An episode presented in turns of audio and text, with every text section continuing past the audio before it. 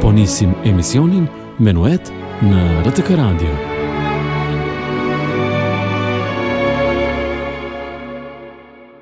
Përshëndetje të nderuar dëgjues të RTK Radios.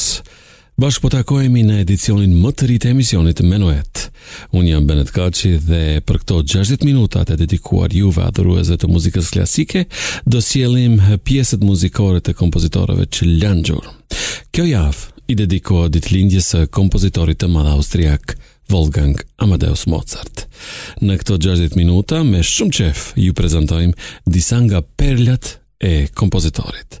E do e nisim me operën komike Martesa e Figaros, ose italisht Le nozze di Figaro, një opera bufa, opera komike, në katër akte e kompozuar në vitin 1786 nga Mozart, me një libreto italiane të shkruar nga Lorenzo da Ponte. Premiera u shfaq në Vjenë më 1 maj të vitit 1786. Po dëgjojmë uvertyrën e aktit të parë të operës komike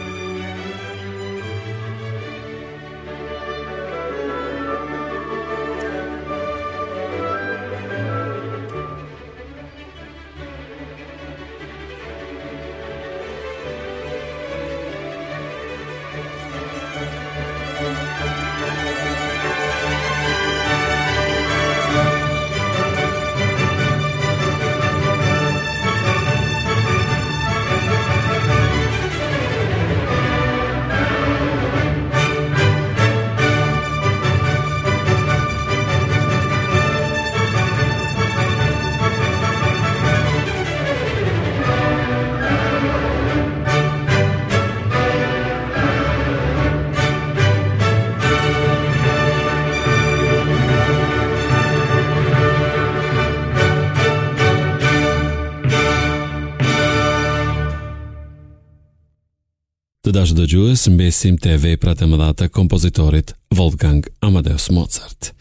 Literatura muzikore e njeh atë dhe si mason. Rendi masonik luajti një rol të rëndësishëm në jetën dhe veprën e tij. Mozart iu bashkua rendit vëllazëror në gradën e parë nxënës në një lozhë të njohur të Austrisë në vitin 1784. Muzika e tij, pas ndikimit masonik, përmbante fraza dhe forma muzikore me kuptime specifike semiotonike. Për shembull, ceremonia e inicimit masonik sipas shkrimeve historike për jetën masonike të Mozartit fillon me kërkuesin që kërkon të hyjë në lozhë dhe troket fort tre herë në derë për të kërkuar pranim në vëllazërinë masonike. Flasim për një ceremoni inicimi gjithnjë, që si duket kompozitorit i ka ngel në zemër gjithë jetën. Kjo figurë shfaqet në uvertyrën e operës Fyelli Magjik, duke ilustruar fillimin e punimeve në gradën e parë. Kjo uvertyrë nis me tre trokitje të gjata. E dëgjojmë uvertyrën. Është orkestra filharmonike metropolitane. Mozart.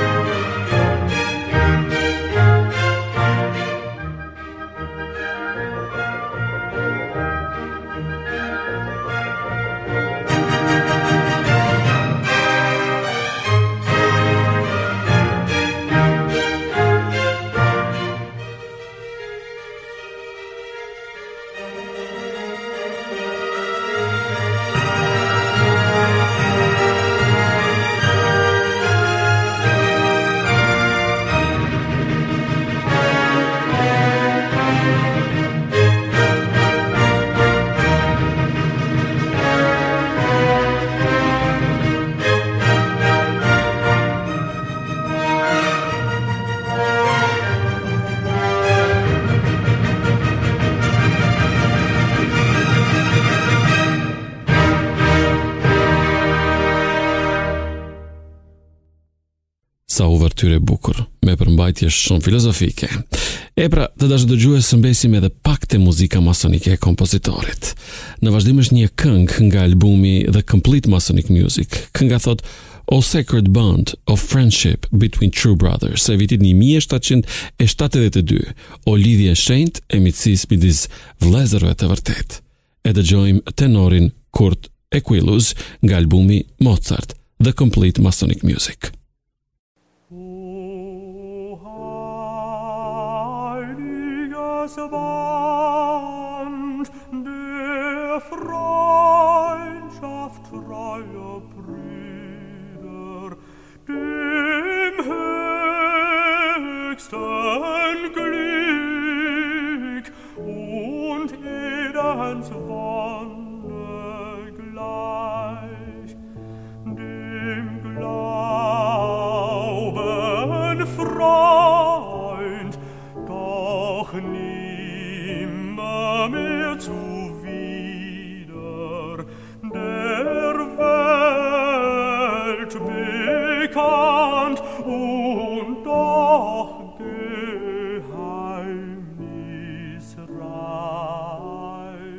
Të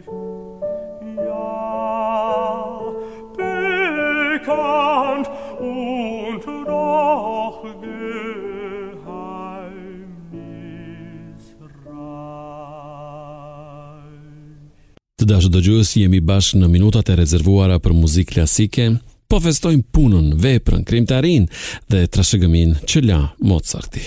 Edhe pse vdiq shumë i ri, Ai la vepra që bënë historinë në muzikën klasike. Ju sjellim veprën e fundit të tij, të cilën e la edhe të papërfunduar. Është Requiem. E kanë kënduar shumë kore gjithandej botës. Në Prishtinë në fillimet e vitit 2000, premierë e dha dhe i ndjeri dirigjenti ynë i madh, Bahri Çela, ku pata nderin të këndoj edhe unë vetë. E unë në këtë edicion kam përzgjedhur pjesën hyrëse Requiem në D-mol, hyrja Introitus, Requiem dhe pjesa dy që është më e parapëlqyera për mua, Kyrie, ndryshe njihet dhe si fuga e Requiemit, të interpretuar nga kori shtetit të Austrisë dhe Orkestra Filharmonike e Vjenës, pjesë e së cilës është edhe violinisti ynë i madh, Shkëlzen Doli. Në vazhdim, Requiem, Mozart.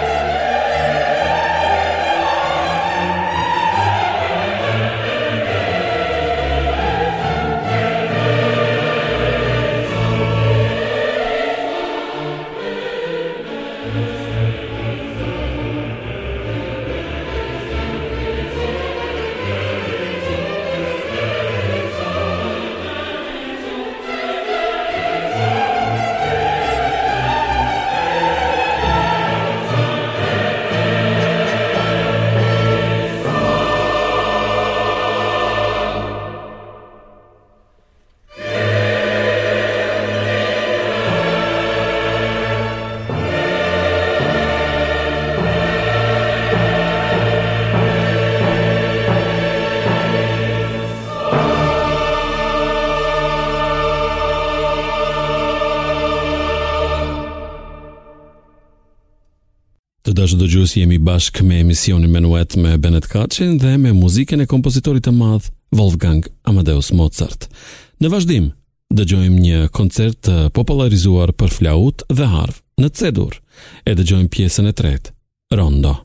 Në interpretim të Xavier de Maistre, Mozarteum Orkestrës nga Salzburgu dhe Ivor Bolton në dirigjim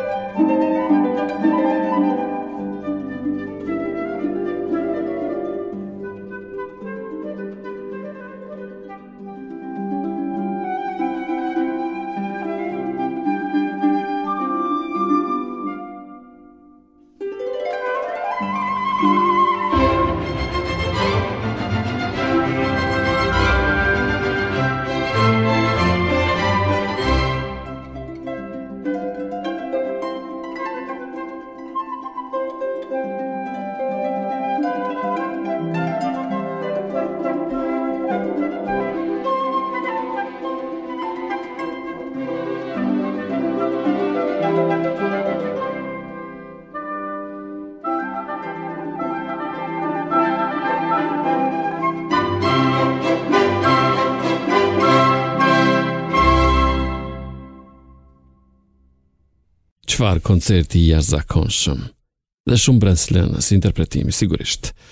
Të dashur dëgjues, mbesim edhe pak te veprat e paharruara të kompozitorit Mozart. Në këtë edicion të dedikuar veprës së tij, po ju sjellim dy arie të operës së flautit magjik. Në vazhdim është akti i dytë, Papageno dhe aria Mbretëresha e natës, aria për soprano dhe është në interpretim Marcella Holzapfel.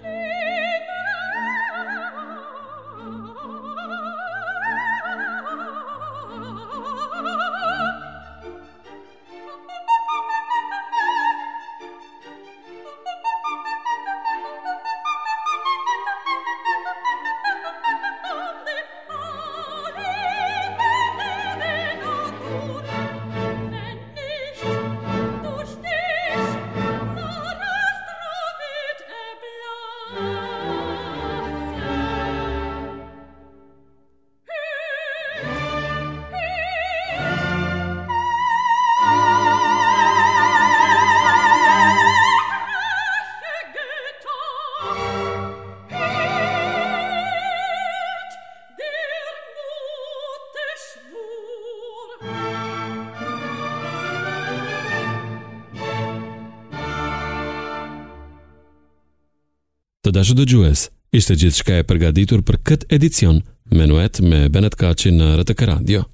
Këtë edicion ia dedikuam muzikës dhe veprës së kompozitorit Wolfgang Amadeus Mozart, i cili edhe javën që po lëmë shënoi ditën e lindjes 265 vjet më parë. Në vazhdim, ju lëmë me një tjetër vepër të njohur. Është piano koncerti numër 21 në C-dur. Frederik Gulda dhe Orkestra Filharmonike e Vjenës në dirigjim të Claudio Abado. Unë këtu ndahem me ju, duke e lënë takimin javën e ardhshme në Ardhëk Radio. Mirë u dëgjofshim!